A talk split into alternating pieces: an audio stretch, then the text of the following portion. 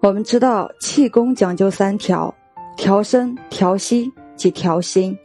但是很多严重衰弱的病人，正常的站立都难以维持，甚至不可久坐，就不可能要求他必须严格遵照功法要求，按标准练习。而有的偏瘫患者动都动不了了，又如何能让他调整好身体姿势？如此还能通过练气功恢复健康吗？答案是肯定的。动功做不了了，还可以在调息、调心上下功夫。佛陀说过，人生只在呼吸间，教人禅定有数息法门，关照出入息，就是用心体察极细微的吸气、呼气。老子也指出，专气致柔，能因而呼，就是说。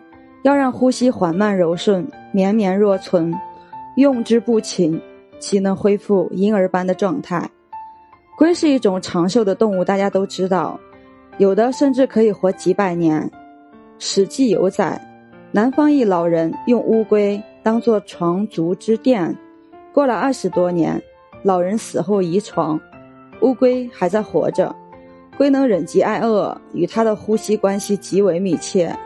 人每分钟呼吸达五到十五次，而乌龟呼吸每分钟只有一到两次。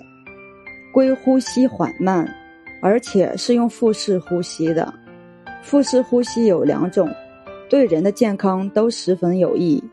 第一种叫做顺势呼吸，就是在吸气时把腹部鼓起，呼气时把腹部缩回。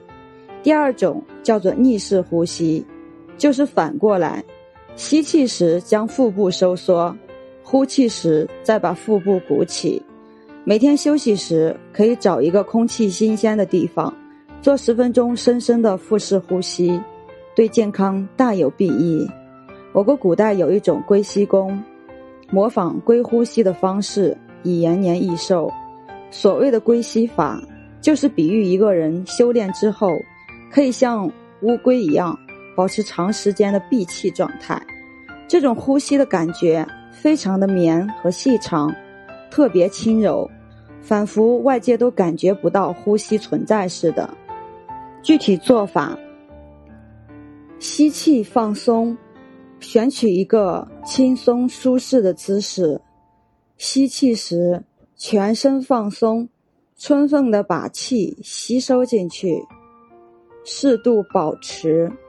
当气已经进入体内，且你感觉适度，胸口不发胀难受时，再慢慢的保持这种状态，不呼也不吸，把这个气轻轻的闭住。记住，这里说的是闭，而不是憋。憋是身体在用力，而闭是自然的关闭。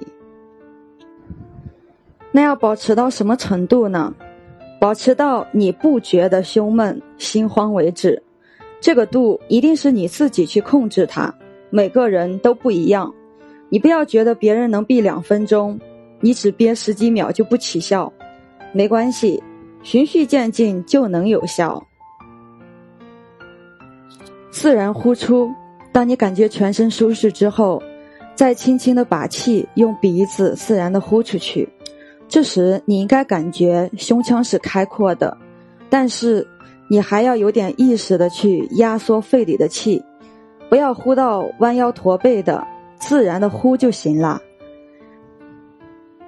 自然闭气，当你觉得气已经呼出去后，再来闭气，这回照样是不吸气不呼气，能保持几秒按你的体质而定，但绝对不能闭到你心慌气短。